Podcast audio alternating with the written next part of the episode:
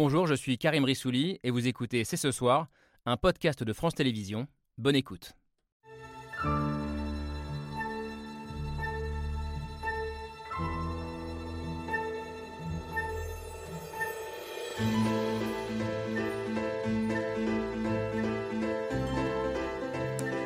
Bonsoir à toutes et à tous, soyez les bienvenus sur le plateau de C'est ce soir.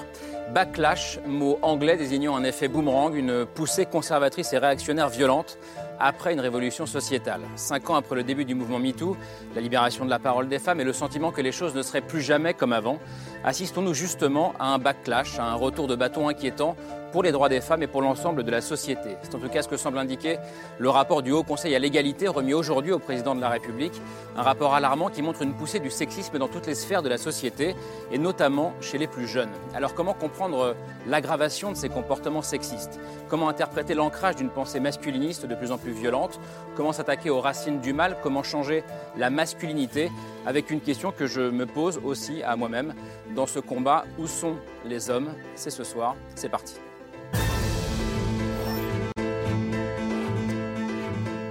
C'est parti, mercredi 25 janvier 2023, c'est ce soir avec euh, Laure Adler. Bonsoir, bonsoir Laure. Et avec Camille Diao. Bonsoir Camille. Le sexisme, l'état des lieux du sexisme euh, en France, donc au sommaire de notre émission de ce soir. Euh, parce qu'en France, en 2023, des femmes meurent à cause des comportements sexistes. Le sexisme, on ne sait pas toujours quand ça commence, mais on sait comment ça se termine. C'est le slogan du clip qui accompagne ce rapport du HCE, le Haut Conseil à, à l'égalité. Une phrase que vous partagée, j'imagine. Anne-Cécile Maillefer, bonsoir. Bonsoir. Soyez la bienvenue, euh, présidente et fondatrice de la Fondation des, des femmes. On va essayer de d'interroger ensemble ce fameux backlash, ce retour de bâton misogyne, voire masculiniste dans certains cas, euh, en réaction peut-être, on va en débattre, à cette libération de la parole des femmes. L'un des grands enseignements de ce rapport, ce qui le rend d'ailleurs inquiétant, concerne la jeune génération avec des comportements de plus en plus agressifs et violents chez les jeunes hommes, ce qui pose une autre question fondamentale, comment éduquer, sensibiliser les plus jeunes. Je ne sais pas quel est le bon terme, le bon verbe.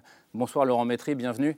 Bonsoir. Vous êtes euh, réalisateur, euh, j'allais dire, et féministe, euh, et vous achevez justement en ce moment un documentaire, Les Petits Mâles, film d'éducation féministe pour les garçons de 7 à 18 ans. Qui sera en quelque sorte la suite de votre film précédent, Les Mâles du siècle, pour lequel vous aviez rencontré une trentaine d'hommes, c'est ça? C'est ça. Âgés de, de, 17 à 94 ans. Pour aller aux, aux, racines du mal, on voulait aussi avoir avec nous Olivia Gazalet. Bonsoir. Bonsoir. Soyez la bienvenue. Vous êtes philosophe, euh, autrice de ce livre que j'ai ici en version poche, Le mythe de la virilité. Euh, comment rester un homme quand euh, les valeurs viriles, entre guillemets, sont mises à mal par la pensée féministe Comment construire une nouvelle masculinité euh, Question posée alors que ce mythe de la virilité, justement, vous le dites, il est encore très présent, notamment en politique. Alors on pourrait parler des Trumpistes aux États-Unis, des bolsonaristes, de ce que raconte Poutine en Russie ou euh, des proches d'Éric Zemmour ici en France. Autre question fondamentale, comment réussir à entraîner les hommes dans ce combat féministe?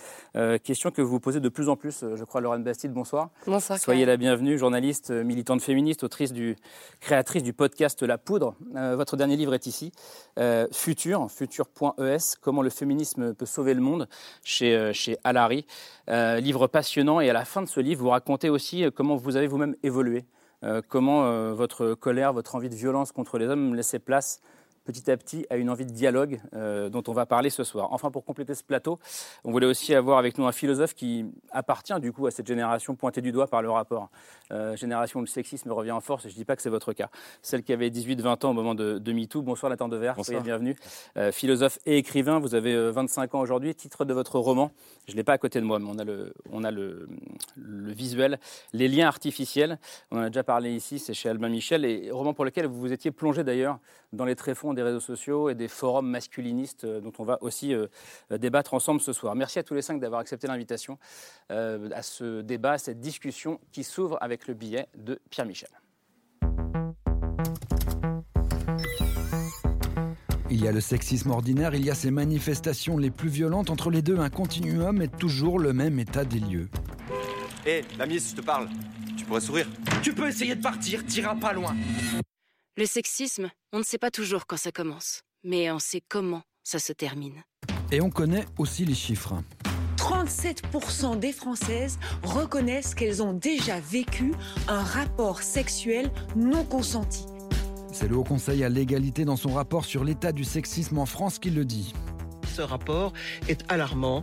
Il y a vraiment de quoi euh, réfléchir et surtout lancer une alerte au pouvoir public pour dire maintenant ça suffit. D'un côté, on pourrait dire qu'il y a consensus. Dans la société, tout le monde constate qu'il y a une inégalité entre les hommes et les femmes. C'est constaté, 93% des Françaises et des Françaises le disent. Problème, non seulement le sexisme en France ne recule pas, mais il perdure. Pire, certaines de ces manifestations les plus violentes s'aggravent. Une partie de la génération des 25-34 ans défend des, des positions effrayantes. Ils sont par exemple 23% à estimer que pour être respecté, il faut parfois être violent. C'est le retour en arrière, le travail de force réactionnaire. Cinq ans après MeToo, rien n'a véritablement changé. Ça fait cinq ans qu'on utilise les mêmes pancartes. Donc je pense que ça montre vraiment bien que non, clairement, il y a tout qui est encore à faire et que les politiques euh, ne s'embarrent pas euh, du sujet. quoi. Il y a quelque chose qui coince. Notre situation jusqu'alors démontre que quelque chose ne marche pas dans notre République. Égalité homme-femme, grande cause du premier quinquennat, mais aussi celle du second quinquennat. De la lutte contre les violences à l'égalité salariale et tant et tant d'autres combats. Tout n'a pas marché, c'est rien de le dire, mais un Grenelle des relais dans la société, dans les entreprises, on ne peut pas non plus dire que rien n'a été fait. Nos associations se sont mobilisées, mais nous devrons faire plus. Et s'il fallait faire plus et autrement remonter le courant, le sexisme se loge partout, mais il a aussi une source. Les clichés sexistes sont plus ancrés chez les jeunes hommes. Si on ne, ne tarit pas la source au départ, c'est le tonneau des Danaïdes. Et on pas- va fa- fabriquer des générations de détraqués, et ça va être de pire en pire si on ne prend pas le mal à la racine. On voit comment ça commence, on devine comment ça se termine. Alors, pour commencer, je vais reprendre le slogan euh, Maillefer de la, cam- de la campagne de pub euh, qui, qui accompagne le rapport. Le sexisme, on ne sait pas toujours quand ça commence, mais on sait comment ça se termine. Est-ce qu'on sait vraiment comment ça se termine, justement? Est-ce que le problème, ce n'est pas que pour beaucoup de Français, de gens qui nous regardent, ben, ne se dit pas que le sexisme euh, ordinaire peut avoir des conséquences très graves Oui, et c'est ça que je trouve très intéressant dans ce, dans ce rapport, c'est euh, de comprendre euh, l'importance de lutter contre le sexisme. Le sexisme, c'est donc euh, les stéréotypes qu'on va accoler à l'un ou l'autre des sexes. Et c'est vrai que ça peut paraître anodin, banal, le sexisme ordinaire, qui d'ailleurs peut-être effectivement se renforce ou un peu se démultiplie avec les réseaux sociaux. Et puis, euh, et puis comment ça se termine? Eh ben, En fait, c'est que ce sexisme, ces, euh, stéréotypes vont euh, amener à les hommes, un certain nombre d'entre eux, à avoir des comportements violents que n'ont pas forcément les femmes, ou en tout cas une infime minorité d'entre elles vont avoir. Il y a comme ça 97% des personnes en prison sont des hommes, seulement un peu plus de 3% sont des femmes. Donc les comportements extrêmement violents sont des comportements dans la société qui sont des comportements masculinisés. Et donc ces représentations-là de ce que doit faire un homme, de ce que doit faire une femme, euh, ces stéréotypes amènent aux violences, en particulier faites aux femmes, mais pas que faites aux Le femmes. Donc, continuum. ouais. le continuum, oui. Et donc, c'est pour ça que c'est important de se poser cette question-là. Parce que ça génère euh, des effets euh, extrêmement graves sur les femmes. On en a quand même euh, 120 euh, environ qui sont, qui sont dans le couple, hein, parce qu'en dehors du couple, il y en a aussi, mais 120 dans le couple qui sont tuées chaque année. Et puis, plein d'autres femmes qui sont détruites et d'autres conséquences sur la société aussi en général. C'est des coûts pour la société. C'est vraiment des conséquences qu'il faut prendre au sérieux. Et, et ce qui est intéressant dans, dans ce rapport du Haut Conseil à l'égalité, c'est qu'il nous montre vraiment comment les stéréotypes sexistes que vous évoquez, en fait, ils se logent un petit peu partout dans notre euh, quotidien, aussi bien dans, bah, dans nos habitudes, dans nos modes de vie. Euh, J'ai choisi quelques chiffres. Par exemple, euh, donc 63% des hommes français aujourd'hui considèrent que c'est normal qu'une femme cuisine tous les jours pour toute la famille. Ça, c'est pour le quotidien. Ça se loge aussi dans nos représentations collectives. On a 35% des hommes qui trouvent qu'il est normal qu'une femme prenne plus soin de son apparence physique qu'un homme. Et puis ça peut se loger aussi, et c'est ce que je trouve particulièrement intéressant, dans un compliment ou dans une attitude qui, a priori, peut être perçue comme bienveillante. Euh, par exemple, 52% des hommes considèrent qu'il est normal que l'homme paye l'addition au premier rendez-vous. Euh, 77% des hommes considèrent euh, que les hommes ont le devoir de protéger les femmes. Alors ça peut presque paraître euh, sympathique comme ça au, premier abord, mais comme vous l'avez très bien dit, ce- ces croyances, elles reposent sur des stéréotypes de genre et elles contribuent forcément à, les renforcer, à mettre les hommes et les femmes dans, dans certaines cases. Et donc la question, ma question, je voulais la poser à nos deux hommes euh, invités sur ce plateau. Euh, Est-ce ne que compte pas ce soir. est-ce que vous, euh, en grandissant, en tant que petit garçon, puis adolescent, puis jeunes hommes, est-ce qu'on est qu'on vous a appris que le sexisme pouvait se loger dans ce genre de détails, et notamment dans des attitudes euh, perçues comme euh, bienveillantes ou positives euh, à l'égard des femmes, ou, ou est-ce que c'est une prise de conscience et un apprentissage qui est toujours en cours euh, pour vous? Je commence par vous, par exemple, Nathan Devar. Euh, c'est une question euh, très difficile. Je ne sais pas si j'aurai le recul suffisant pour, euh, pour pouvoir y répondre avec euh, suffisamment d'objectivité. Je dirais, sans rentrer dans les détails, hein, de, que j'ai pu être confronté à un moment de, ma, de ma, vie vraiment à la vision très très claire de ce que c'était que le sexisme. Et dans son expression la plus, la plus brute, enfin, c'était pas du tout une, quelque chose d'édulcoré ou qui prenait même un visage sympathique. Et que c'est vrai qu'à partir de ce moment-là, sans être moi-même concerné comme, euh, comme victime, entre guillemets, euh, par, ce, phénomène, euh, il m'a inspiré un dégoût dans son visage le plus répignant. Et c'est vrai que l'analyser dans ce qu'il peut avoir de plus structurel, de plus anodin en apparence, ou de moins suspect en apparence, ça me semble être une nécessité comme ça me semble être une nécessité d'analyser ce phénomène dans ce qu'il a d'impersonnel par-delà les individus, de voir quels sont les rouages, les mécanismes sociaux qui peuvent l'engendrer, jusqu'à essayer de, penser même ses racines philosophiques, historiques, etc. Et oui, et puis juste une chose, il y a un philosophe euh, euh, qui s'appelle John Fitter qui a pensé ce qu'il appelle la boucle du supériorisme. C'est l'idée que quand on part d'un stéréotype, même un stéréotype anodin qui n'est pas nécessairement dépréciatif, le fait de penser cela, ça a un effet performatif. Ça veut dire qu'après, vous rendez autrui plus ressemblant à ce stéréotype puisque vous lui imposez tel ou tel comportement. Et donc c'est en cela que même les visions les, moins euh, négatives ou les moins dangereuses en apparence finissent toujours par engendrer un univers d'inégalité et de hiérarchie. Laurent Maîtré, du coup, je vous cède la parole. Oui, alors, euh, rappelez-moi la question. Euh, je parlais notamment du, fait que le sexisme peut se loger dans des attitudes qui peuvent être vues comme bienveillantes. Est-ce que c'est pas justement ça qui est le plus difficile à déconstruire et à identifier quand on est, quand on est un homme dans ses propres comportements? Oui, moi, c'est ce que j'ai appris en rencontrant tous ces hommes qu'on a, rencontrés pour le documentaire. C'est que et donc, toutes ces rencontres m'ont fait euh, me poser la question pour, pour moi, en fait, et je me suis aperçu en, dans, dans, ma vie d'enfant, de, de jeune adolescent, d'adolescent et même de jeune adulte, qu'à plein de moments, j'étais un petit peu euh, complètement sous les injonctions, on va dire, du patriarcat, qui sont effectivement des, des phrases qu'on entend qui seront euh, une femme, faut que ça pleure, euh, des choses un peu plus vulgaires qu'on entend avec son père, son grand-père, voilà, autour de soi tout le temps, enfant, et on est obligé de, de se, comment dire, on, est, on est parfois mal, on est, ouais, on est, on a une espèce de malaise à ce moment-là, d'accord, et on prend conscience qu'on est effectivement dans un espèce de, cage comme ça que, le patriarcat. Hmm. Laurent Massier, ça me fait penser à une phrase de votre livre, je n'avais pas prévu d'en parler, mais quand j'ai envie que les hommes pleurent. J'ai envie de les voir pleurer. J'ai dit ça, oui. Vous avez écrit ça, oui. J'ai envie d'entendre les hommes pleurer à mon micro. Euh, oui, je l'ai dit, euh, je l'ai dit, tout à fait. Mais moi, depuis tout à l'heure, je peux me permettre ah bah bien sûr, au contraire. d'y aller. Euh, moi, je me demande si le backlash commence pas déjà avec cette narration, avec la narration qu'on est en train d'orchestrer ce soir. Euh, avec la narration qui découle même des chiffres du, du, rapport du HCE. Le HCE est une institution importantissime.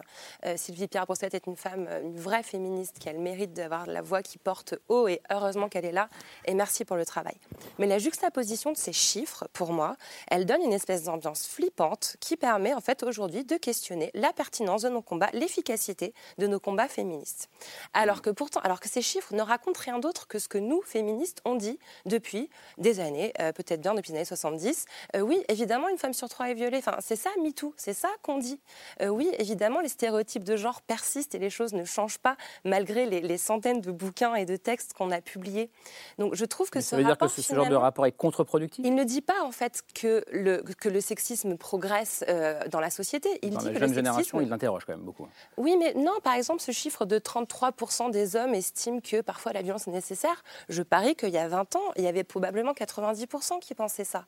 Euh, si on n'a pas de point de comparaison, c'est compliqué en fait de dire même s'alarmer sur la jeune génération. Moi, je rencontre énormément de, jeunes. J'étais en train de donner cours, alors oui, certes, à Paris 8, l'université la plus de gauche de France probablement, euh, mais je vois bien qu'aujourd'hui, il y a quand même une approche complètement différente de la sexualité, du mariage, euh, de la façon de faire famille. Il y a énormément de, jeunes qui se disent non-binaires aujourd'hui. Euh, il y a beaucoup de personnes qui n'estiment plus qu'avoir des enfants, c'est le but d'une vie entière. Il y a de plus en plus de femmes qui ont des prix littéraires. Enfin, on pourrait aussi juste poser les chiffres. C'est marrant d'être celle qui, qui, veut être absolument optimiste ce soir, mais je me méfie de ces discours qui vont avoir tendance en fait à délégitimer et à démobiliser euh, nos combats, alors que finalement, ce qui est dit dans ces chiffres-là, c'est simplement ce qu'on décrit nous en tant que féministes depuis des années. Vous voulez réagir, Moi, euh, là où je te rejoins, c'est que euh, effectivement, il y a quelque chose qu'on peut retrouver quand même. Si, si, on veut être optimiste là-dessus, moi j'y arrive, c'est-à-dire que là, ce que je vois, c'est que les femmes prennent conscience. Et ça, c'est bien. C'est-à-dire qu'effectivement, ça donne des chiffres catastrophiques. et les hommes, d'ailleurs, c'est global. Mais la révolution commence toujours par la prise de conscience des personnes qui souffrent euh, des inégalités. Mm. Si les femmes n'ont pas conscience de ce qu'elles vivent, on ne pourra jamais changer la société. Donc c'est le préalable à tout. Donc ça, c'est une bonne chose. Par contre, l'autre chose que je trouve intéressant, c'est quand même de, euh, de pouvoir quand même montrer que c'est pas si simple pour la jeune génération et c'est pas le seul sondage et c'est pour ça que moi ce sondage quand même je, je, je soutiens ce qu'il dit parce que une autre étude de mémoire traumatique et victimologie en 2022 sur la culture du viol a, mis, aussi montré, c'était Ipsos, des chiffres assez hallucinants sur la conception des jeunes hommes, sur euh, qu'est-ce qu'un viol, etc. Et là, on voit quand même qu'il y a une culture du viol assez affolante sur ces jeunes générations, alors qu'effectivement, dans mon entourage, moi j'ai des nièces qui sont euh, absolument euh, hyper féministes, etc. Et donc j'ai l'impression que ça bouge. Sauf qu'en fait, quand on regarde dans les grandes masses, peut-être pas tant que ça. Et c'est intéressant de voir que donc le sexisme ordinaire peut-être se démultiplie. Et c'est aussi intéressant dans le rapport, et c'est là que moi je trouve quand même même qu'il y a quelque chose aussi qui est, très fort euh, dans la sortie de ce rapport et, et, l'émoi qu'il suscite, c'est qu'il pose aussi la question du sexisme politique, c'est-à-dire de ce qu'il y a aujourd'hui de nouveau par rapport à avant, je pense, c'est cette idéologie masculiniste qui est là en rampant que nous on voit pas parce bah. qu'en fait c'est pas du tout dans les entourages. Moi, je la vois bien dans mes DM depuis quelques années. Je pense qu'on peut le voir. Je pense que d'autres personnes dans d'autres mouvements politiques le voient beaucoup plus que nous et qui est central. C'est central pour Poutine, vous l'avez dit tout à l'heure, pour Bolsonaro, pour Trump. C'est central pour l'extrême droite. Quand on voit que Julien Rochely, l'ancien président du Front National de la jeunesse, a quitté le Front National pour monter une, une structure qui s'appelle Mal Alpha, dans laquelle il forme des mâles et des mâles alpha, on voit bien qu'en fait c'est pas un détail pour eux, c'est un combat essentiel, c'est un combat primordial. Et c'est ça que je trouve aussi intéressant dans ce rapport, c'est de faire la boucle. Mmh.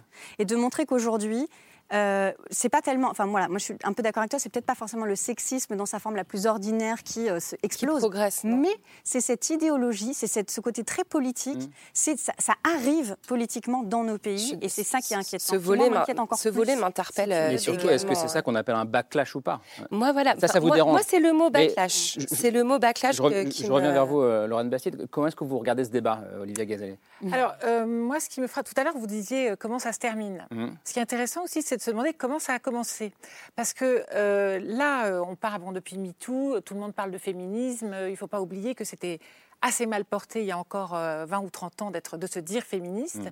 Et surtout qu'on vient de 2000 ans d'une construction euh, de genre qui est tellement solide, qui est tellement enracinée, qui est tellement systémique que c'est très difficile de la déconstruire en une, voire deux générations. Donc, si vous voulez, Nous raisonne plus en 5 ans. Encore ben, ans. voilà, c'est-à-dire que les stéréotypes sexués, euh, ils sont nés, euh, on, on pourrait remonter jusqu'à la Grèce antique. C'est là qu'on a commencé à, pos- à poser. De préhistorique, de- même, oui.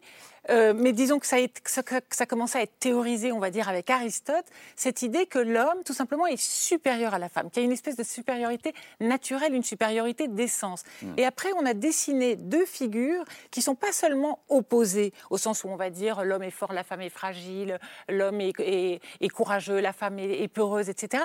Ce sont des figures qui sont hiérarchisées. C'est-à-dire que l'homme est au-dessus de la femme. Et ça, pendant 2000 ans, ça a été théorisé d'abord avec la philosophie. Il y a eu des images de la mythologie qui sont venues nous rappeler que la femme était dangereuse, prédatrice, etc. Et que les hommes, c'était des héros, c'était Achille, c'était Hector, c'était les, les héros euh, homériques.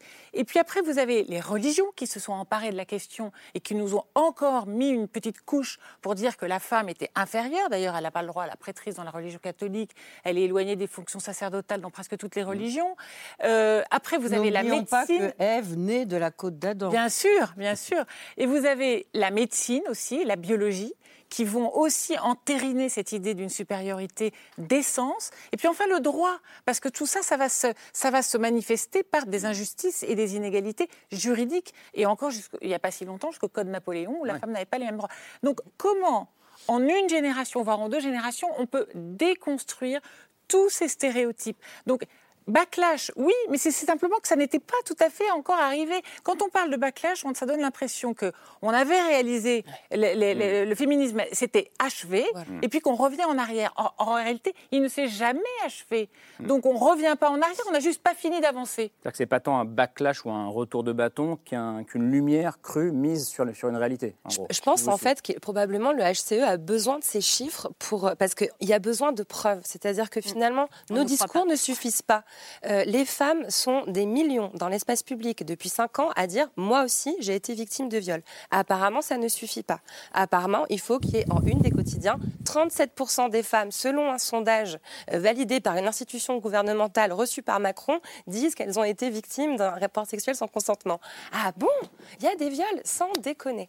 Enfin, c'est moi c'est ça que je trouve euh, extraordinaire, c'est qu'à un moment donné, il faille des sondages et des chiffres pour dire ce qu'on dit depuis des siècles.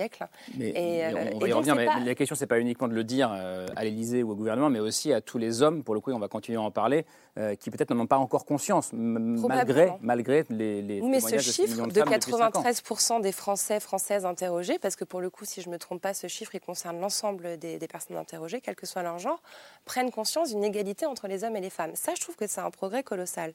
Mm. Parce que quand MeToo s'est lancé il y a 6-7 ans, on- le, le- le discours qu'on entendait principalement, c'était euh, Mais non, l'égalité, elle est atteinte. Vous avez le droit de vote, vous avez la pilule. Qu'est-ce que vous voulez de plaignez-vous plus Qu'est-ce que vous voulez De quoi vous plaignez-vous mais ça, c'est un progrès. Ju- Justement, ce, ce- ce rapport euh, du HCE, il montre aussi qu'il y a quand même un vrai décalage de prise de conscience entre euh, les hommes euh, et les femmes. Et on se rend compte qu'un même comportement euh, n'est pas perçu de la même façon euh, par euh, la jante masculine et la, et la jante féminine. Alors, je vais vous donner encore quelques chiffres, mais par exemple, euh, un homme qui commente euh, la tenue vestimentaire d'une femme, 77% des Françaises considèrent que c'est un acte euh, sexiste. Euh, pour les hommes, c'est 20 points de moins. Euh, un autre exemple, 90%, donc vraiment une majorité écrasante des femmes considèrent que c'est qu'un homme qui insiste pour avoir un rapport sexuel avec sa partenaire qui ne le souhaite pas, c'est problématique. Pareil pour les hommes, on tombe à 73%, donc c'est 20 points de moins. Qu'est- Qu'est-ce qui nous raconte Anne-Cécile Melfer cet écart de perception? Est-ce que d'une certaine façon, en fait, en lisant ces chiffres, on a l'impression qu'une partie des hommes a un peu regardé passer le mouvement Ouais. MeToo sans jamais se sentir concerné Alors moi, je, je- c'est difficile pour moi de, de parler du point de vue d'un homme. Je ne sais pas, enfin voilà, on en a deux Trois. spécimens. Trois, pardon, oui. Ah ouais. mais, voilà, euh, Non, non, mais je peux, vous, je peux vous parler un peu aussi. Je, Euh, je peux répondre à vos questions. mais, euh, mais je, je pense qu'il y a deux choses. Il y a peut-être effectivement un certain nombre d'hommes qui ne sont pas forcément sentis concernés. Moi, j'ai aussi vu des hommes qui s'interrogeaient sur euh, mince, mais euh, effectivement, qui ouvraient les yeux avec Me- grâce à MeToo, hein, en se disant mais en fait, ah oui, mais ma soeur, ma voisine, ma cousine, évidemment, quand, c'est- quand ça concerne ses proches, on se rend un peu plus compte. Et qu'est-ce que je peux faire moi? Donc il y a quand même eu des hommes qui ont, qui ont, qui ont cherché là-dessus. Et puis je pense qu'il y a quand même une résistance aussi. C'est-à-dire si le sexisme existe, c'est bien parce que euh, il bénéficie quand même à une certaine partie de la population qui n'a Ouais. pas tellement intérêt à voir les choses bouger. Euh, Enfin voilà, donc, vous connaissez toutes dans vos entourages euh, des, des hommes qui n'ont pas tellement intérêt à euh, se mettre à apprendre à repasser. C'est des petites choses comme ça, mais ça veut dire beaucoup et, et- et- et à des postes à responsabilité, je vous en parle pas. Les hommes qui n'ont pas tellement intérêt à, à laisser euh, la place, euh, euh, une certaine place en tout cas, euh, euh, si ce n'est leur place euh, à des femmes. Donc euh, c'est aussi ça, ces résistances et ces réticences. Évidemment que c'est pour ça d'ailleurs que depuis, des, depuis très très longtemps, ça bouge difficilement et qu'on a du mal, nous les Un mot, féministes. Laurent avant de donner la parole à Laure, mais vous disiez, je crois, on est arrivé à un moment trop important de l'histoire du féminisme pour que les hommes continuent à esquiver cette question-là. Mhm. Oui, bah, en fait, euh, moi je, trouve que ce, backlash ou ce retour en arrière, soi-disant, moi je ne suis pas tellement d'accord non plus parce que là je rencontre depuis 2-3 ans euh, près d'une centaine d'hommes, donc voilà, entre 7 et 96 ans, si je puis dire, et j'ai beaucoup discuté avec eux. Et ce que je ressens, c'est que à la fois ils sont beaucoup plus à l'aise pour euh, parler effectivement de genre, de, du travail, de l'égalité à plein d'endroits, etc. Ils sont plutôt pour, et à la fois ils sont un peu, euh, un peu dos au mur, un peu adossés, et ils se sentent un peu, comment dire, un peu mal à l'aise avec ça, un peu parfois exclus euh, du débat. Et comment dire Et peut-être que le féminisme aurait besoin de, de, de leur parler autrement, d'en parler autrement, de les, de les- d'être un peu plus inclusif avec les hommes aussi. Voilà. Pourquoi est-ce que vous levez les yeux au ciel, Laure Non, mais parce qu'on n'a pas de leçon à recevoir des hommes de la part des, de vous. Je veux dire, on, on sait très bien comment se comporter, nous, par rapport à nos luttes. On n'a pas vraiment besoin de vos conseils. Donc, euh, Ah non, mais il ne s'agit pas de conseils. bah il s'agit aussi pour le féminisme de faire changer un peu ce qui se passe dans la tête des hommes. hein, si on, je crois que c'est important. Et si on veut à réussir, réussir ça, il faut peut-être, euh, c'est ce que j'entends moi dans, dans tous ces témoignages et tous ces gens que j'ai rencontrés, bah, il faut aussi leur parler un peu à eux, voir euh, ce qui pourrait gagner, Bah, nous, entre on veut guillemets. déjà parler de notre situation à nous. On ne veut pas convaincre les hommes de la légitimité de notre combat. c'est aux hommes de comprendre la légitimité de notre combat. Donc, il ne faut pas inverser la dialectique. Moi, je voudrais dire que ce rapport, je l'ai trouvé extraordinaire. D'abord, je le trouve très bien écrit, très bien rédigé, très précis, très argumenté. Il est euh, un- une géographie de la situation. Il n'est pas une analyse philosophique, mais il est un constat de la réalité sociologique de notre pays. On est à une période de l'histoire des femmes qui est assez complexe parce que depuis 50 ans, on a eu des droits absolument extraordinaires qui ne nous avaient pas été octroyés depuis des millénaires. Et donc, on vit objectivement, historiquement, une période de progression de la reconnaissance du droit des femmes, mais en même temps, et je trouve que ce, ce- ce rapport le dit de manière très claire, mais en même temps, nous vivons une inégalité structurelle, une violence systémique d'une infériorité due à notre sexe, nous les femmes. Et ça, c'est absolument insupportable, parce qu'effectivement, il y a un mouvement général partout dans le monde qui a pris vraiment une ampleur extraordinaire et qui est basé sur la sororité, la solidarité, la reconnaissance des violences faites aux femmes. Je veux parler du mouvement MeToo. Et que nous, dans nos mentalités, contrairement à certains autres pays européens, par exemple l'Espagne, qui a fait des plans qui ont été extrêmement positifs et qui ont permis d'arrêter une certaine violence systémique vis-à-vis des femmes, nous, en France, on en reste quand même à l'histoire, entre guillemets naturelle, comme vous l'avez si bien raconté tout à l'heure, que bah, les femmes, c'est inférieur, les hommes, c'est supérieur, les hommes dominent les femmes. Et pourquoi, par exemple, accepter aujourd'hui l'inégalité structurelle qu'à compétences égales, salaire inégal, entre 17, 25, 27% en France, dans un pays républicain? Mais je ne crois pas du tout que ce soit ce qui est, ce qui est voulu dire Laurent Maîtry. hein. Non, non, mais je, pas, je, je- je- simplement, je voulais vous dire que. Il est- y a il est des avec hommes- nous, vous savez, Il y a des avec hommes, on sait sais. bien, je sais bien, je connais votre travail, j'ai vu votre film et je, je- je sais qui vous êtes. Mais je veux dire simplement qu'il appartient aussi aux femmes de pouvoir peut-être trouver assez de force et de légitimité entre elles. Le problème, c'est que la lutte des femmes construit des inégalités à l'intérieur des hommes et qu'il y a des hommes, comme vous l'avez dit tout à l'heure aussi magistralement, il y a des hommes qui ont peur. Il y a des hommes qui ont peur. De, peur de quoi? Peur qu'on arrive à l'égalité avec eux. Voilà. Eh ben, Et oui, ce qui est, pardon? Allez-y, allez-y. c'est- c'est c'est- c'est Allez-y, une histoire l'opposition entre l'histoire des mentalités et l'histoire d'une réalité sociopolitique. Je vous en prie, allez-y. C'est toujours la même histoire que quand une, une- une majorité, quand, quand une minorité conquiert un droit, ici c'est les femmes, mais on peut parler d'autres minorités, les racisés par exemple, euh, à partir du moment où elle conquiert ce droit qui était autrefois un bastion d'une majorité, cette majorité se sent dépossédée de quelque chose. Comme si, d'ailleurs, Simone de Beauvoir disait le monde a toujours appartenu aux hommes. Nous, en réalité, il appartient aux deux, et donc nous, on ne veut pas supplanter les hommes, on ne veut pas détrôner les hommes, on ne veut pas les émasculer, parce que la rhétorique masculiniste, c'est une rhétorique victimaire. C'est euh, Et on n'est pas une minorité, on est non, une majorité Bien sûr, non, mais on est perçu comme. Vous avez raison de, de, de me corriger, parce qu'on est perçu comme une minorité, ce qui est déjà une aberration en soi. Mais bon, passons. On a toujours été perçu comme une minorité. Euh, et, et donc, en fait, l'idée que on va leur manger quelque chose et qu'on va les priver de quelque chose, c'est ça le fond de la question. C'est-à-dire que la, la rhétorique masculiniste, c'est une rhétorique de dominant qui est en train de perdre certains bastions de domination. Point barre. Et ne le supporte pas.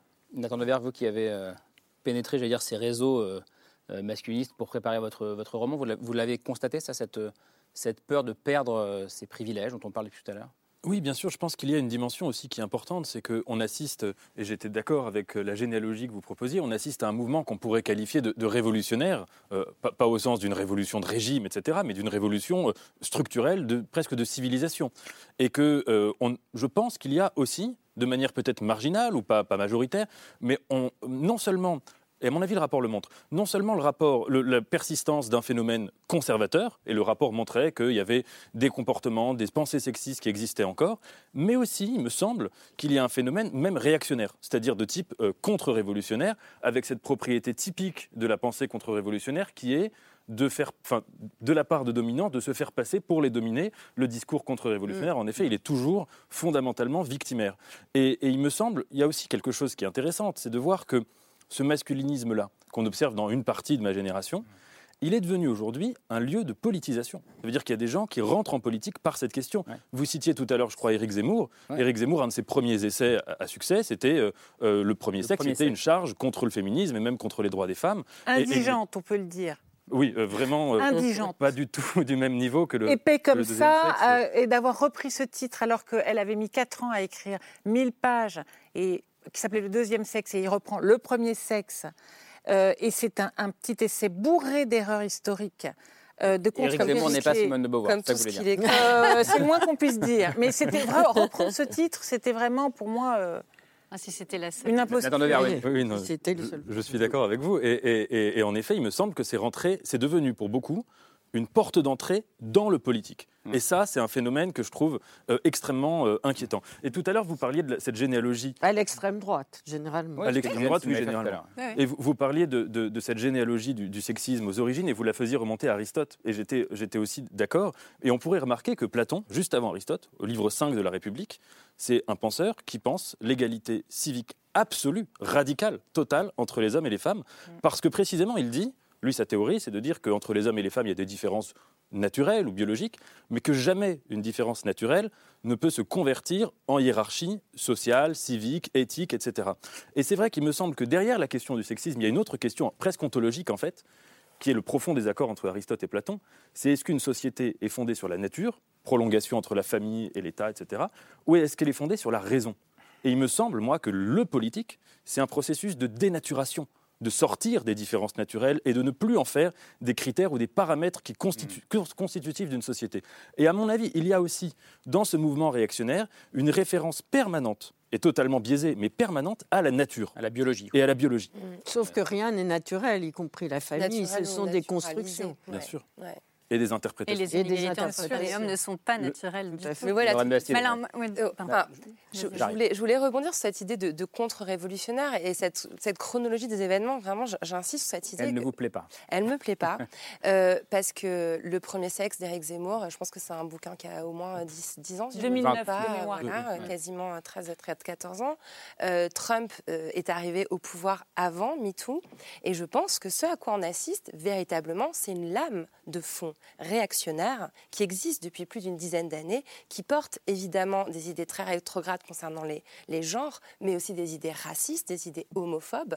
L'extrême droite monte euh, en France et partout en Occident, c'est pas un scoop. Mm. Et MeToo est venu répondre à Trump. Mm. C'est aussi, c'est pour ça que Non, parfois vous- Vous j'écris. dites, dans, vous dites dans votre livre, le backlash, c'est nous. Le la backlash, réaction, c'est nous. C'est-à-dire Ouais. que les mouvements, euh, le mouvement MeToo, mais aussi le mouvement Black Lives Matter, euh, toutes les mobilisations aussi des personnes LGBT, il y a eu énormément de marches, énormément de mouvements sociaux ces dernières années.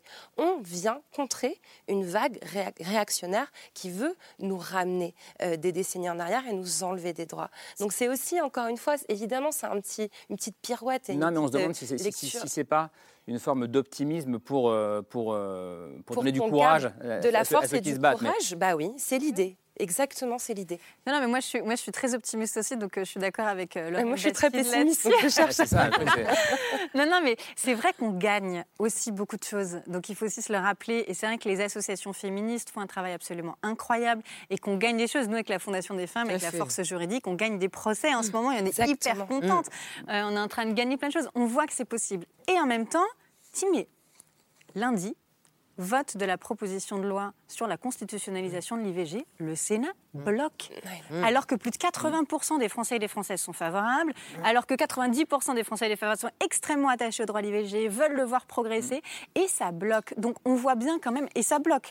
Euh, je pense qu'il y a quelques années, peut-être que ça aurait moins bloqué. En fait, ça bloque aussi, nous on voit ce qui est en train de se passer. hein. Ils ont des moyens quand même, les anti-IVG, et, et l'IVG fait partie dans les mouvements d'extrême droite d'un des sujets euh, fondamentaux en fait sur lesquels on l'a vu avec les États-Unis. Euh, Je veux dire, le retour en arrière sur l'IVG, c'est une réalisation très concrète de, euh, de ce backlash-là. Euh, backlash qui veut dire retour de bâton plutôt que retour en arrière. C'est-à-dire Ouais, qu'ils essayent de de, bâton, taper, en c'est fait. boomerang. C'est pas forcément qu'ils y arrivent, mais ils, ils tapent. Et, euh, et donc, nous, euh, face à ça, et on, on les voit, ils vont envoyer euh, des petits fœtus en plastique à tous les sénateurs, ils payent des campagnes de com, ils ont organisé une grosse manifestation euh, la- la- ce ce week-end-là. Hein, Ils ont mis plein de jeunes hein femmes en- au premier rang pour, euh, de la manifestation pour essayer de montrer. Oui, on va voir quelques, Ah, images manifestation. justement, pour- Selon les organisateurs, ils étaient 20 000, donc probablement un petit peu moins en vrai, mais c'était quand même une, une foule assez Et quand on importante. regarde, ils ont mis pour, plein de jeunes femmes devant. hein. Ouais, pour, pour s'opposer au, au droit à l'IVG. Ouais. Effectivement. Et, Et donc ça, c'est des traductions concrètes de ça. Je, je- je pense que quand même, euh, moi, je suis toujours très optimiste et je vois les choses progresser. Je vois effectivement toute une jeunesse qui est incroyablement mobilisée avec des... Enfin, moi, au lycée, j'étais pas Mm. du tout féministe et j'ai jamais entendu parler de féminisme avant, je pense, mais même à vingtaine ou même un peu après, quoi. Donc, c'est vrai que c'est génial à quel point les réseaux sociaux aussi sont, enfin, nous aident à propager un certain nombre d'idées. Mais euh, ce rapport permet de contrecarrer aussi l'idée que ça y est, on est réussi. Ah bah non. Ça y est, on y est arrivé, qui est aussi est un discours qu'on entend. En mode Ah, ça y est, arrêtez de nous embêter avec ça. Et on l'a vu d'ailleurs avec les affaires euh, au niveau du. dans le monde politique. Oh là là, les féministes, elles vont un peu trop loin. Ça y est, MeToo, c'est bon, c'est derrière nous. Le, euh, les sexismes, c'est bon, c'est derrière nous. Maintenant, on va s'occuper d'autre chose. Et donc, ce rapport, à mon avis, il est aussi intéressant au fait de dire Hé, hé, attention. Effectivement, ça fait des millénaires que ça existe. C'est pas en 5 Rien ans qu'on va régler le problème. Donc, il faut continuer. Ouais. Ce qui a bougé, c'est dans la tête des femmes. Ce Ouais. que je disais tout à l'heure. Donc, c'est quand même important de le souligner. Et ça, c'est très positif. Mais c'est vrai que ce qui n'a pas encore tout à fait bougé, c'est dans la tête des hommes. Et ils ont des raisons de pas tellement bouger là-dessus, parce que euh, c'est sûr que c'est c'est le plus dur, en fait. C'est le plus difficile. Alors, je crois qu'il faut souligner que le droit à l'IVG, c'est vraiment le nerf de la guerre pour nous, les femmes, parce que c'est l'accession à l'émancipation de notre corps. Et ce qui s'est passé aux États-Unis, qui a été autorisé par une femme, je le rappelle, parce qu'il y a des femmes qui sont profondément antiféministes. ça, c'est très important de le rappeler. Hélas, mais, mais vient, vient s'opposer à un des grands mantras de l'antiféminisme, c'est-à-dire que la femme, elle doit faire des enfants. La femme, elle doit rester au foyer. La femme, elle doit être procréatrice. La femme, elle doit être à la disposition de l'homme. Et la femme, elle doit rester vraiment dans son foyer. Et, et tous ces mouvements-là, et vous avez raison de souligner que le fait que le Sénat bloque, En France. alors qu'il y a beaucoup d'opinions publiques qui sont justement pour la constitutionnalisation de ce droit essentiel, prouve qu'il y a des blocages structurels encore dans notre Mais société. justement, quand je vous écoute, pardon, mais j'ai du mal à voir euh, pourquoi autant d'optimisme euh, en réalité. Non, Mais c'est vrai. Est-ce que, est que vous, vous partagez par l'optimisme euh, auquel je ne m'attendais pas ce soir de Laurent Bastide, Olivia Gazelet C'est attention parce Non. que j'ai pas envie qu'on me fasse passer pour la fille qui dit tout va bien, tout va Non. mal, c'est une catastrophe, on va dans le mur. Mon bouquin ne dit que ça. Euh, mais je me méfie des, en fait, je me méfie du pouvoir des narrations médiatiques. Euh, je, je, je me méfie des gros titres qui disent euh, échec du mouvement féministe, euh, les droits des femmes reculent, euh, le peuple n'en veut pas. Euh, parce que, C'est-à-dire que pour pour le moi, coup- ça n'est pas Alors- peut alors- avoir un effet performatif, comme vous le dites. Voilà, donc, exactement. Très clairement, si je vous pose la question très, très droitement, MeToo n'a pas été un échec et ce rapport ne le montre pas. Je ne veux pas dire ça non plus, mais c'est comme, par question. exemple, au lendemain du, du procès euh, terrible qu'on a tous et toutes suivi avec beaucoup d'intérêt euh, de Amber Heard euh, contre Johnny Ouais. Depp, qui a été Sur lequel on a fait des un- émissions. un moment extrêmement humiliant euh, pour, les, Ça, pour un Amber backlash Heard, pour les femmes. Mais ça, c'est un backlash organisé et financé. Mais c'est Oui, mais- intéressant de le regarder en face pour savoir à qui on a affaire. Bien Qui sont On aujourd'hui nos explique, on, ex- on adversaires explique de quoi on parle. Procès Ah Johnny oui, Depp. Non, allez-y, aidez-moi. Johnny Depp contre son ex-compagne Amber Heard. Voilà. Euh, Et en fait, donc euh, c'est un procès, euh, voilà. Euh, et vous allez avoir sur les réseaux sociaux une énorme campagne de décrédibilisation Mm. euh, d'Amber Heard. Et même si elle n'a pas vraiment perdu son procès, en fait, il y a toute cette narration que c'est une menteuse. C'est une narration, mais Oui, ce que je veux mais dire, c'est pas- qu'à un moment donné, on va avoir les projecteurs braqués sur ce procès, qui est effectivement important et symbolique et abominable. Euh, on- évidemment qu'on qu'on a toutes pleuré pour Amber Heard, mais à un moment donné, avoir, au lendemain de ce procès, en fait, j'ai entendu euh, la Tarana Burke, Karama Burke, qui, a- qui est la femme qui a lancé MeToo, euh, qui l'a lancé bien avant MeToo, euh, il y a pratiquement une vingtaine d'années. Et merci de rappeler son nom. Voilà, qui, qui a dit attendez, attendez, ça n'est pas un backlash. C'est pas parce qu'une femme a perdu un procès que vous allez me détruire ce mouvement que j'ai mis 15 ans, 20 ans à voir Attends, j'en suis pleine, Cécile. Euh, donc en fait, parfois, c'est pareil, que le droit à l'IVG. Évidemment qu'on s'est toutes effondrées quand on a enlevé le droit à l'IVG aux, aux Américaines. Mais la même semaine, le droit à l'IVG a été accordé aux femmes indiennes non mariées, ce qui représente des dizaines de millions de femmes. Ce que je veux dire, c'est que les droits des femmes passent leur temps à fluctuer euh, dans le monde. On est dans une lutte historique qui dure depuis plusieurs siècles et qui, et qui voit euh, des avancées. Des... Et, je, je n'ai pas envie en fait qu'on vienne clôturer cette séquence des 5 ans de MeToo par, par cette conclusion. Ah ben non, c'est un échec. En fait, le sexisme avance en France. Vous avez raison, Lorraine, mais il faut vraiment préciser que l'histoire de, des luttes féministes, je parle de la France, ce sont des luttes qui avancent avec des conquêtes de droits, mais ces conquêtes de droits ne sont jamais sanctuarisées. C'est-à-dire qu'on peut toujours retourner en arrière. Ah bah. Et donc le problème de, des droits des femmes, c'est d'être toujours en éveil, d'être toujours en alerte parce que on peut croire. Mais je crois qu'on est fondamentalement d'accord. On souhaite la même chose. Je veux que le combat continue. Je veux qu'on garde de la force et du courage. Et vous avez raison et de peur dire que, que, cette narration nous en enlève et donne de la force à nos ennemis qui sont l'extrême droite. Et c'est et je, je voudrais aussi qu'on insiste là-dessus. L'ennemi c'est le fascisme. L'ennemi des femmes c'est le même ennemi Ça que les été. personnes racisées, que les personnes homosexuelles. Et c'est cet ennemi-là qui est en train d'avancer et, et d'avoir les gros titres. Parler des, des masculinistes pendant des heures, c'est parler des fachos. Euh, oui, mais sont les mêmes qui. Olivia Gazalet. Non, pardon, je voulais dire que les jeunes femmes ne voulaient plus supporter des situations que nous-mêmes, quand on était jeunes, nous acceptions même si nous nous révoltions. Donc moi aussi, je suis très optimiste parce que les jeunes femmes de 20 ans, de 25 ans, de 30 ans, de 35 ans, elles ne veulent plus accepter cette inégalité qui n'a aucune raison d'être acceptée, qui est inacceptable. Je reprends cette phrase. Parler des masculinistes, c'est parler des fachos. Et en même temps, vous disiez, euh, c'est ça qui est très important dans ce rapport, et vous étiez un peu d'accord avec ça. C'est-à-dire qu'on voit bien que ce phénomène prend de l'ampleur. On voit des raids numériques, on en voit de plus en plus. Vous vous dites, je crois, vous êtes plutôt d'accord avec Laurent Bastide, euh, Laurent Métry, euh, c'est un peu la queue de comète, les masculinistes. C'est un peu la, la fin de leur monde. C'est comme ça que vous le voyez. Je ne sais pas si c'est la fin, mais en tout cas, moi, quand je rencontre ces jeunes gens dont on a parlé, euh, je suis plutôt assez optimiste aussi, parce que je trouve que, euh, OK, il y a les réseaux sociaux, ils sont sur Internet avec des choses terribles qui, peuvent peut-être les formater. En fait, non, ils, ont beaucoup de, maturité par rapport à tout ça. Je trouve qu'ils parlent de genre euh, facilement, d'égalité, encore une fois. C'est-à-dire que je trouve que la, la, jeune génération et les générations futures ne seront pas les mêmes. moi, je ne suis pas du tout, à, à 12 ans, je n'ai rien à voir avec un, gamin de 12 ans aujourd'hui. Euh, voilà, j'en ai rencontré partout en France. Et, c'est très, je trouve que c'est plein d'espoir parce euh, il y, a un avenir qui se dessine qui sera différent, quoi, euh, à plein d'endroits. Donc moi, je suis un peu mal à l'aise avec comment dire, la gravité là, de ce que vous dites maintenant parce que je suis plutôt, euh, ouais, je suis plutôt assez confiant sur plein, plein de, plein de domaines. Mmh. Mais sur, sur est-ce que euh, c'est une discussion qui, qui, est, euh, qui, est, très intéressante de savoir est-ce que nommer l'adversaire et en parler, c'est lui donner une existence, une importance et donc le faire exister encore plus? Alors c'est une, une, vraie question, mais c'est vrai que je me dis que quand même voir réussir à parler, le mot masculinisme par exemple, moi, je me souviens en 2014, je crois, quand j'étais encore à oser le féminisme, on a vu des pères sur, un père sur une grue, la grue jaune à Nantes, mmh. qui disait euh, Mon fils, ma bataille, je sais pas quoi. Mmh. Il descend, il est interrogé par. Et nous, on savait ce que c'était. Mais personne ne savait en France que c'était.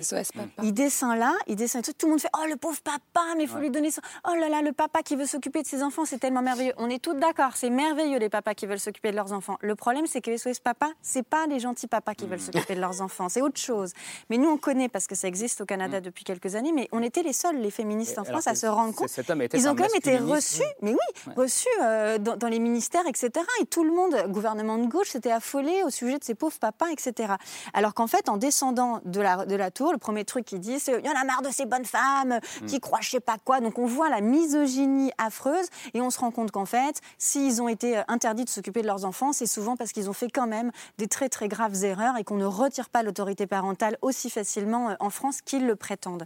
Et donc parler de ces mouvements-là, parler par exemple des incels, ça c'est un mot qu'on entend un peu plus mm. aujourd'hui et mm. pareil, qui euh, ça fait pas longtemps en fait, nous on voyait un peu ce phénomène-là, mais le fait de pouvoir en parler quand même, c'est vrai que ça leur donne une existence, mais ça permet aussi de se dire, d'avoir une meilleure idée à nouveau de nos Alors, adversaires. Vous quoi On va faire même pire que ça parce que j'avais pas Ah. prévu de le diffuser, Ah. mais puisqu'on en parle, on parle de masculinistes, euh, d'incels. euh, J'imagine que celles et ceux qui nous regardent ne savent peut-être pas exactement ce que c'est. Vous nous pardonnerez de le diffuser, mais regardez à quoi ça ressemble ces mouvements qui mènent des raids numériques, du Mhm. cyberharcèlement.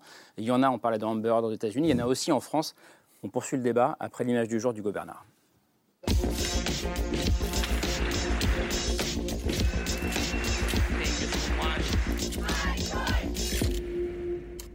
L'image du jour, c'est un témoignage.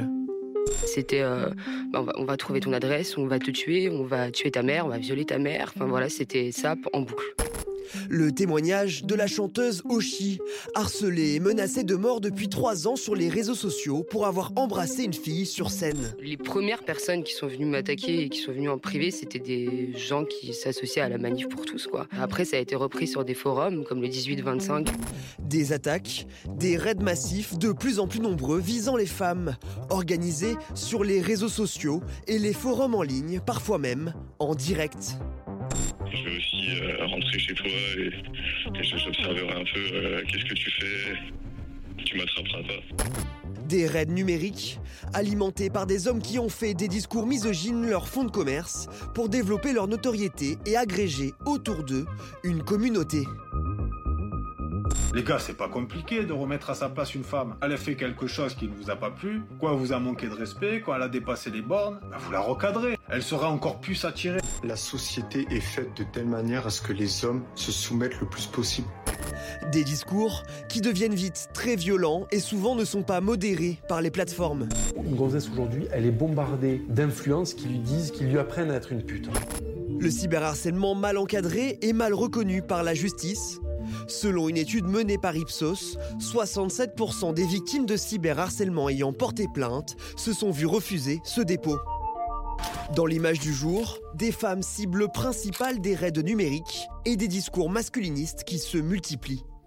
Je vous ai pas entendu sur le sujet, euh, Olivia Gazellet. Est-ce que parler de ça, euh, c'est euh, donner une importance, trop importante à ces mouvements, ou est-ce que c'est un vrai danger aujourd'hui pour le coup, qui s'inscrit dans cette histoire de la virilité dont vous parlez?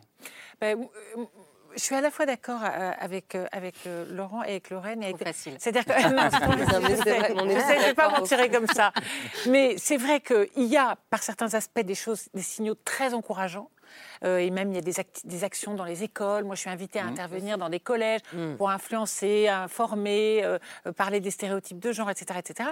Et puis, il y a ces réactions qui sont des réactions de, de violence euh, bête et méchante, en réalité, de brutalité euh, phallique de base. Euh, et en fait, on peut même aussi... euh, souvent, ce sont les mêmes qui sont climato-sceptiques, qui sont homophobes et qui sont racistes. C'est-à-dire que c'est un tout, l'idéologie de la domination. C'est qu'on est les meilleurs, on est les, on est les chefs, on domine, mais on domine la femme, on domine l'animal, on domine la planète, on voit où ça nous mène aujourd'hui. Et puis on domine aussi les autres hommes, parce qu'il y a une chose dont on n'a pas encore parlé et qui, moi, me tient à cœur, c'est qu'en réalité, il ne faut pas englober Tous les alors, c'est pas le not all men, attention. Oui, non, non, non, c'est pas, c'est pas du tout ça. C'est qu'il y a aussi des hommes qui sont victimes du mythe de la virilité, qui sont aussi victimes de ces injonctions parce qu'ils ne présentent pas les marqueurs de la virilité triomphale. Euh, donc, et ceux qui n'ont pas de boulot, ceux qui ont- sont précaires, ceux qui sont tout simplement petits, moches, qui n'ont pas de voix, qui n'ont pas de grosses voitures, qui n'ont pas d'argent. Ils ne sont pas considérés comme des vrais mecs. Et puis, évidemment, il y a toujours une homophobie crasse dans ce pays que ça. Là, on l'a vu à propos des filles, mais enfin, les- les- les homosexuels hommes, et ne parlons pas des trans, subissent encore des discriminations extrêmement violentes sur les réseaux et dans la vie réelle. Donc, en fait, euh, on ne peut pas être vraiment optimiste quand on voit à quel point euh, ces phénomènes-là ont du succès. On ne peut pas être totalement serein. Mais c'est vrai que on commence à déconstruire petit à petit Et tous justement, ces en, schémas. en partant de ces schémas qu'il faut déconstruire, on peut essayer de créer cette nouvelle masculinité euh, dont on parle et qui peut être l'une des clés pour aller au bout de. Alors, si on le met au pluriel, je préférerais qu'on le mette au pluriel, parler des nouvelles masculinités, parce qu'il y a autant de masculinité qu'il y a de féminité. Euh, en revanche, la virilité, ça, c'est un modèle qui est normatif et qui est prescriptif et qui est un modèle unique avec Mm. des canons qui ont été définis pratiquement une bonne fois pour toutes. Force, puissance, domination, puissance phallique, mépris des femmes, mépris des homosexuels, etc. Donc ça, euh, euh, réinventer les masculinités, euh, ça commence déjà par la socialisation des petits garçons. Ouais. Ça commence là. Euh, et oui, le- Oui, Laurent Métry. Laurent Métry, on parle très bien d'ailleurs. Ça commence là et ça commence par l'éducation, pour le coup. Oui, ça commence par l'éducation et puis d'accepter, je crois qu'encore une fois, les, jeunes, les toutes jeunes générations l'acceptent mieux que, que le- que les anciens, mais d'être euh, effectivement, de, de pouvoir euh, exprimer ses émotions, de pouvoir dire des mots d'amour, par exemple, d'être plus doux, de s'occuper d'enfants, de, de faire toutes choses qui sont normalement reléguées aux femmes, euh, et en fait, sans être traité, et sans se sentir, et c'est un peu tout le problème, Mm. euh, on peut être un homme féministe sans être efféminé, ou d'être ou féminin, ou être euh, homosexuel, par exemple. Il y a des choses comme ça qu'il faut, qu'il faut décoller. Il y a plein de clichés qui, qui s'agglutinent. Il faut dire qu'il y a beaucoup de choses et beaucoup de progrès qui ont été faits euh, dans l'éducation nationale et notamment dans les petites classes. Si on regarde les manuels de lecture, il y a vraiment des, des schémas qui autrefois étaient véhiculés où forcément le père euh, était à l'extérieur de la maison, forcément la mère euh, préparait euh, la cuisine, etc. Mais Tout ça est en train de bouger. Souvenez-vous, Peut-être pas assez vite. là, Souvenez-vous le tollé, les, les au niveau imbéciles de l'édu- d'éducation, le tollé que ça ça bouge. provoqué. Au niveau de l'éducation nationale, il y a quand même que 15% des élèves qui aujourd'hui ont l'enseignement à l'égalité et à la vie sexuelle et affective que la loi oblige Impose. normalement l'éducation impose normalement euh, à, à l'éducation nationale. Il paraît qu'il n'y a Les pas profs assez sont pas formés, ils sont pas formés. C'est Effectivement, une heure, une heure de programme qu'on pourrait très bien insérer dans n'importe quel euh, programme d'histoire ou Non, mais d'éducation. Et le on a réussi aussi à, effectivement, grâce au combat féministe, euh, on a réussi à chasser le sexisme d'un certain nombre ou en tout cas à bien réguler un- d'un certain nombre d'endroits. Et l'audiovisuel en fait partie, par exemple. Absolument. Les, manuels scolaires, etc. Sauf qu'en fait, on a chassé le sexisme par la porte et il revient par toutes les fenêtres. Et en particulier, quand même, et on le voit là, par les réseaux sociaux. C'est-à-dire que ce qu'on voit là, on ne le voit pas à la télé. Et bien heureusement, on pourrait l'entendre à la télévision. On le voit. Ou alors, si on l'entend, le CSA, enfin aujourd'hui L'ARCOM. Mm. peut être en capacité d'agir. Par exemple, nous, on a réussi à faire condamner Cyril Hanouna, Fondation des femmes, Cyril Hanouna euh, de cette manière-là. Donc, parce qu'en sollicitant l'ARCOM, qui normalement euh, doit réagir à un certain nombre de propos ou de, ou de choses qui, sont, euh, qui, qui sont, euh, qui dépassent les bornes. Mais sur les plateformes, sur YouTube par exemple, on a fait condamner là, il y a encore euh, 15 jours, un YouTuber qui s'appelle Amine Morito, alors c'était il y a 6-7 ans, parce que le temps que les procédures, ça traîne évidemment, qui s'amusait donc sur YouTube à se filmer en train de fouetter, enfin avec différents objets, des femmes nues. Et il incitait les autres à faire pareil en disant de toute façon les femmes c'est que des euh, brefs donc il faut les traiter comme ça etc. Et Des images extrêmement violentes, euh, on voyait les coups, on voyait les bleus, enfin c'était affreux. Donc nous on a agi, on a porté plainte. Et on a réussi à gagner pour incitation à la violence contre les femmes. Donc ça, c'est une bonne chose, mais YouTube, il ne s'est rien passé. Mm. Facebook, il s'est rien passé. Snapchat, euh, euh, tout- toutes ces plateformes-là, en fait, il s'est rien passé. Et donc, évidemment que les endroits où le sexisme est en liberté, tous ces, tous ces masculinistes et toutes ces, tous ces personnes, ça, en fait, ils se, ils se déchaînent.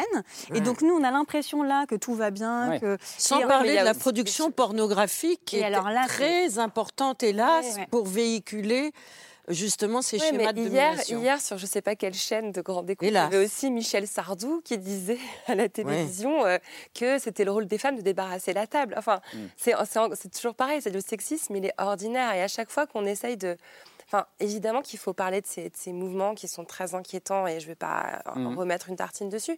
Mais à chaque fois qu'on essaye de, de- de- de- d'associer euh, le sexisme et les violences contre les femmes à, à des personnes qui sont monstrueuses, qui sont déviantes, qui sont dans des discours très extrêmes, je crois qu'aussi on échoue euh, à parler du sexisme ordinaire.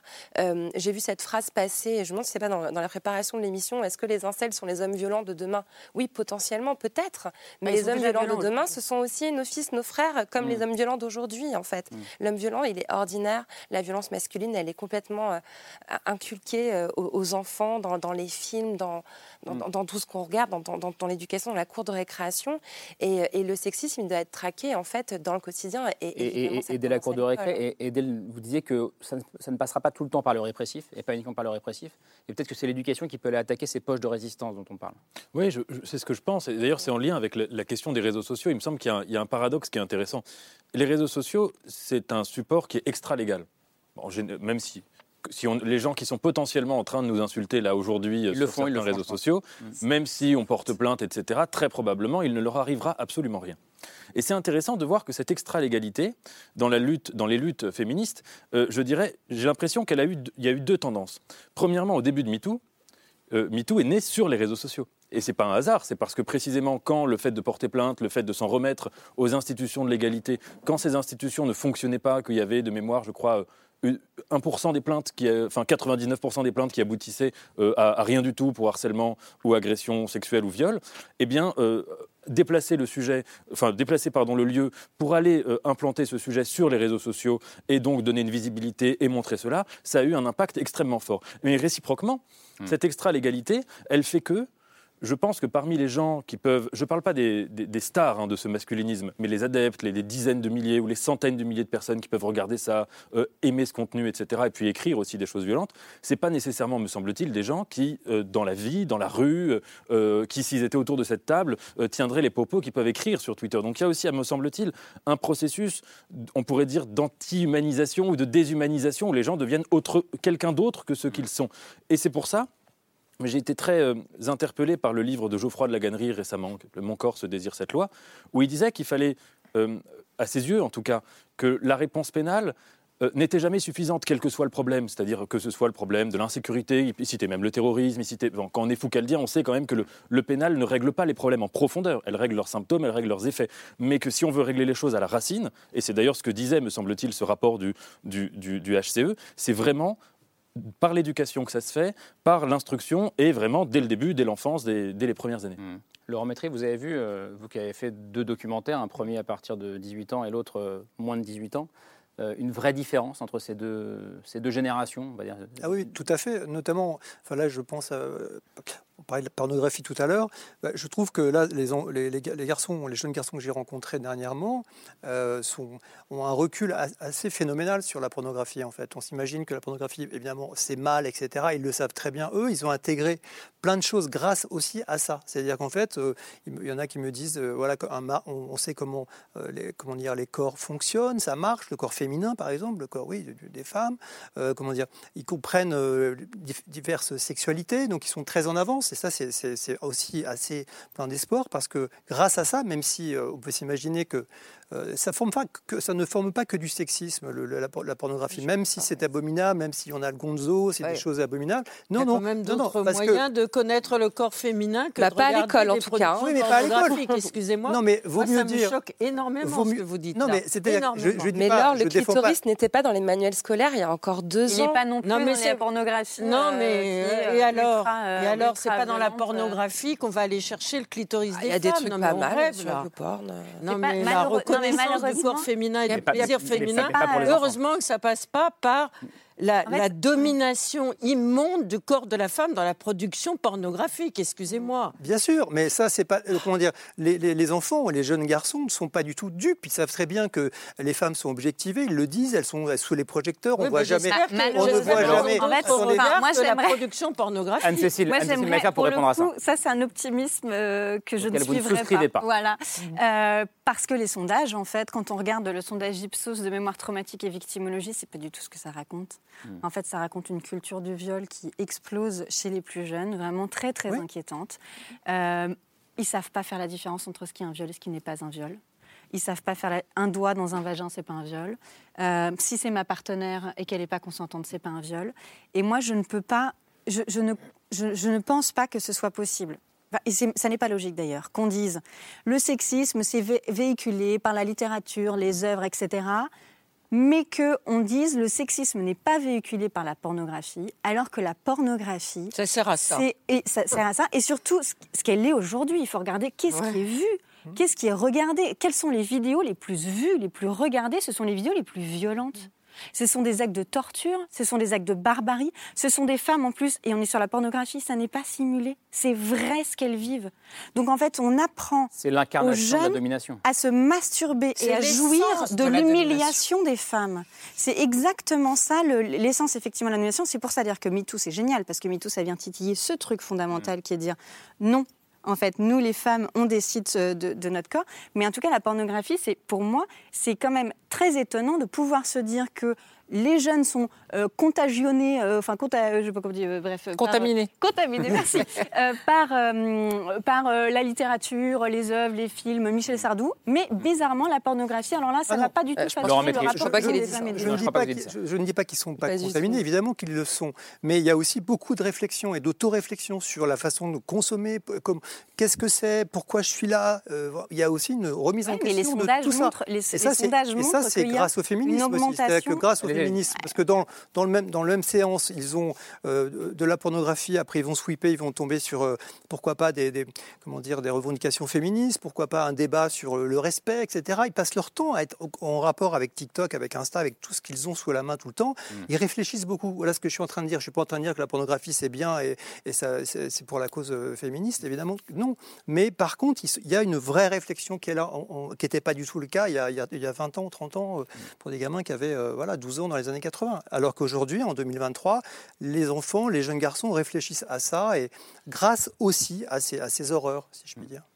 Vous voulez répondre à ça? Je me demande, en vous écoutant, si un des enjeux aussi de ce, de ce qui se passe, euh, à, à la suite de MeToo, et pas seulement d'ailleurs, c'est c'est pas seulement une condamnation des violences euh, euh, sexuelles, des- du, du viol, des agressions, du harcèlement sexuel, c'est une condamnation plus radicalement encore de ce que je pourrais, on pourrait appeler un imaginaire de la séduction qui en effet est millénaire, euh, plus plurimillénaire, et qui existe partout, euh, au cinéma, dans la littérature, etc. C'est vrai quand même que l'acte par lequel on, on essaye d'avoir une relation sexuelle ou sentimentale avec quelqu'un, on appelle ça séduction. Ce qui veut dire séduquer, tirer quelqu'un en dehors de lui, le retourner.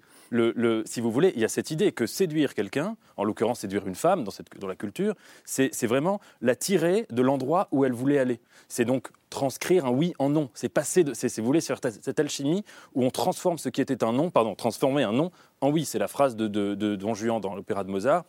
Euh, Lacidarem la mano, donnons-nous la main. Là, mi dirai d'ici. Là-bas, tu me diras oui. Autrement dit, ici, tu me dis non. Et il me semble que ce qui est en train de se passer, peut-être dans la grande partie de ma génération, hommes et femmes confondus, c'est de sortir de cet imaginaire-là, de tirer l'autre du, du non vers le oui, pour aller vers un autre imaginaire de la séduction. Et c'est tant mieux? Bah oui, c'est tant mieux. Ah, et cet que- imaginaire, on le trouve peut-être, par exemple, dans les romans de Simone de Beauvoir. Pas que ses essais, ces romans qui sont sous-estimés, où les scènes de séduction sont très intéressantes, parce que d'abord, c'est pas toujours l'homme Hmm. qui, qui initie la chose, et parce que ça ne se joue pas sur, le, l'argu- le- le- si vous voulez, l'imaginaire euh, de la rhétorique. On doit convaincre l'autre de faire oui, etc. Mais au contraire, sur le fait de deviner si l'autre a envie, s'il n'a pas envie ou si elle n'a pas envie. Et ça, à mon avis, cette transition-là, elle est lente, elle, elle durera peut-être longtemps, mais c'est c'est aussi quelque chose de, de central. Un dernier mot, Laurent Bastide, avant de- le choix de, de Camille. Est-ce que vous posiez la question à la fin de ce livre comment réussir à emmener les hommes dans notre combat? Euh, Depuis l'écriture de ce livre, est-ce que vous avez euh, trouvé la réponse? Est-ce que Euh, vous y arrivez? oui, oui, je la trouve. Euh, oui, j'y arrive. Je pense qu'en tout cas, je me suis mis en disposition pour le faire. Et du coup, je pense que depuis que j'ai l'œil. C'est quoi se euh, mettre en disposition? bah, C'est-à-dire que je me suis.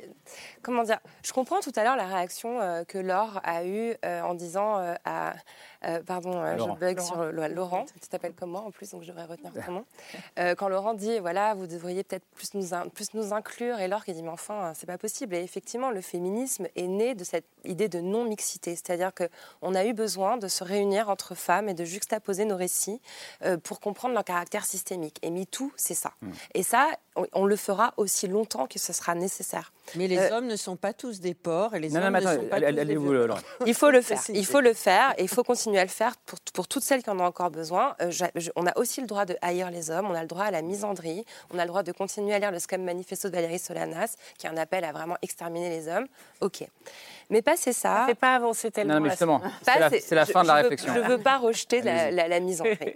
Mais passer ça, c'est vrai qu'à un moment donné, on peut aussi euh, passer à une étape qui pourrait être une étape euh, suivante, de comprendre que il y a beaucoup d'hommes qui sont victimes du sexisme. Et ça, c'est ce qui a été permis par MeToo inceste. Et moi, je me suis complètement retournée sur cette question quand j'ai vu, au moment du MeToo inceste, affluer dans mes mails, à l'endroit où j'avais quotidiennement des récits de viols euh, commis sur des femmes, des récits d'hommes qui avaient été violés, petits garçons. Donc il faut rappeler que 98% des, viols sont commis par des hommes, mais qu'une partie des victimes de viols sont des garçons, des hommes et que, l'inceste euh, con- concerne de façon disproportionnelle les garçons par rapport au viol adulte. Et, je pense que cette prise de conscience-là, elle va être extrêmement difficile. Comme le racontait euh, tout à l'heure très bien Olivia, euh, l'homme, c'est la, domination, c'est la force, c'est la puissance. Tout homme qui d'un seul coup est victime, tout homme qui a été violé n'est plus un homme. Et je pense que si à un moment donné on ne tend pas la main euh, à, ces, à ces anciens petits garçons, à ces victimes de viol, pour leur dire vous êtes concernés par le même problème que nous, c'est la domination masculine, c'est la virilité qui vous a volé votre enfance, qui vous a traumatisé, et votre combat est le nôtre, on n'arrivera pas à faire avancer ces questions. Olivia Gazelet, vous acquiescez, ouais. Oui, bah, j'acquiesce, bah, d'autant plus que le, le- le sous-titre de mon livre, c'est Le mythe de la vérité, Un piège pour, les, deux, sexes. Et donc, je ne cesse de répéter que les hommes aussi sont victimes de ce système d'oppression, en fait, de, cette- de ce système de, de- de représentation genrée millénaire, mais complètement archaïque.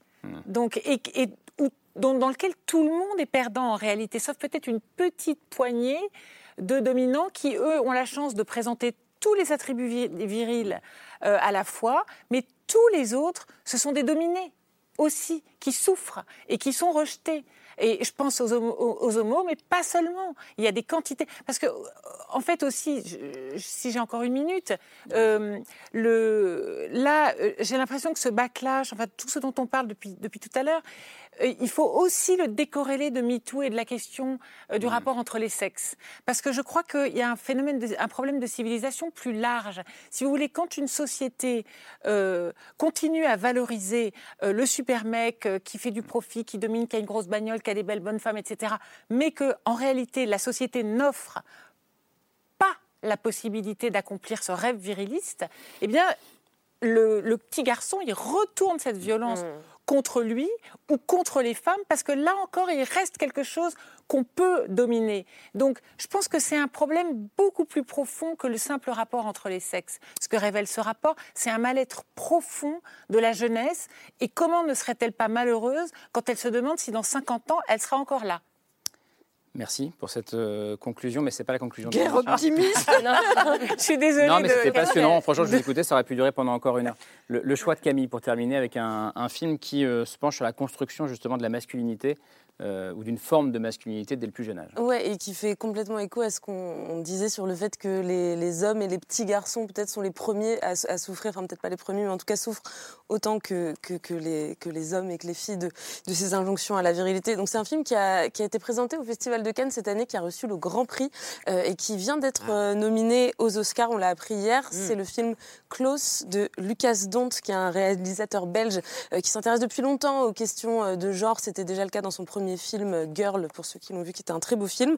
Et donc cette fois-ci, dans Close, euh, il nous raconte l'histoire de deux préadolescents euh, de 13 ans qu'on voit sur l'affiche, qui s'appellent Rémi et Léo, qui sont deux amis très proches, qui sortent d'un été assez magique, qu'ils ont passé tout le temps fourrés tous les deux, à courir dans les champs, à se, à se chamailler, à dormir ensemble, à s'inventer des histoires. Mais arrive la rentrée le mois de septembre et lorsqu'ils arrivent dans la cour du collège, tout d'un coup, ils se retrouvent confrontés au regard que portent les autres sur leur relation. On va regarder un extrait de la bande-annonce.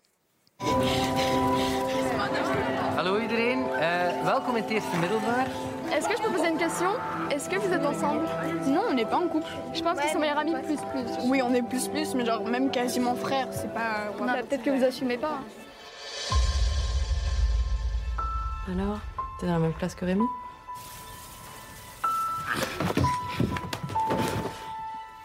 Goed zo, ventje. Goed zo. Dat is goed. Heel goed. Goed bezig. Ah, nog eens. Pourquoi t'es venu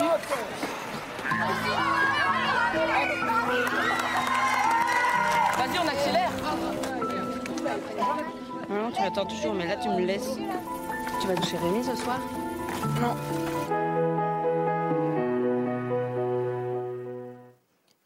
Voit euh, avec ces quelques images à quel point euh, ce film, avec beaucoup beaucoup de douceur, beaucoup de subtilité, euh, décrypte et met en évidence toutes ces injonctions à la virilité, à la masculinité qui pèsent sur les petits garçons dès le plus jeune âge. Et vraiment cet effet de meute, en fait, les codes genrés de la cour de l'école. C'est-à-dire quand on est un petit garçon, si on veut être accepté par le groupe, il n'est absolument pas question de- d'exprimer ses émotions, de, faire preuve de tendresse ou- ou d'avoir une amitié trop proche avec un autre petit garçon. Il faut absolument se démarquer des filles fille euh, pour être fort, pour être viril. Et toutes ces injonctions-là, elles peuvent avoir des conséquences dramatiques. Euh, c'est l'histoire du film, je vous en dis pas plus.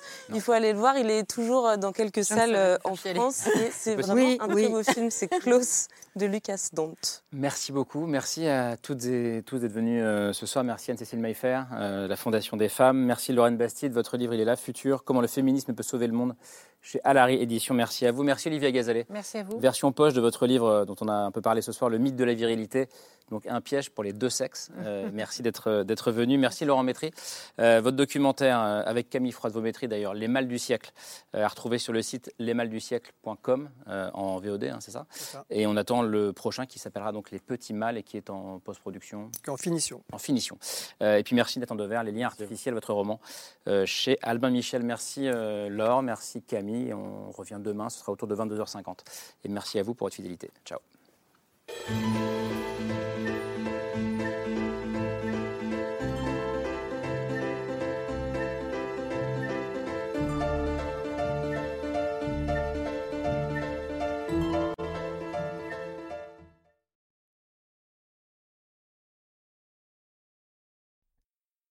C'était C'est ce soir, un podcast de France Télévisions.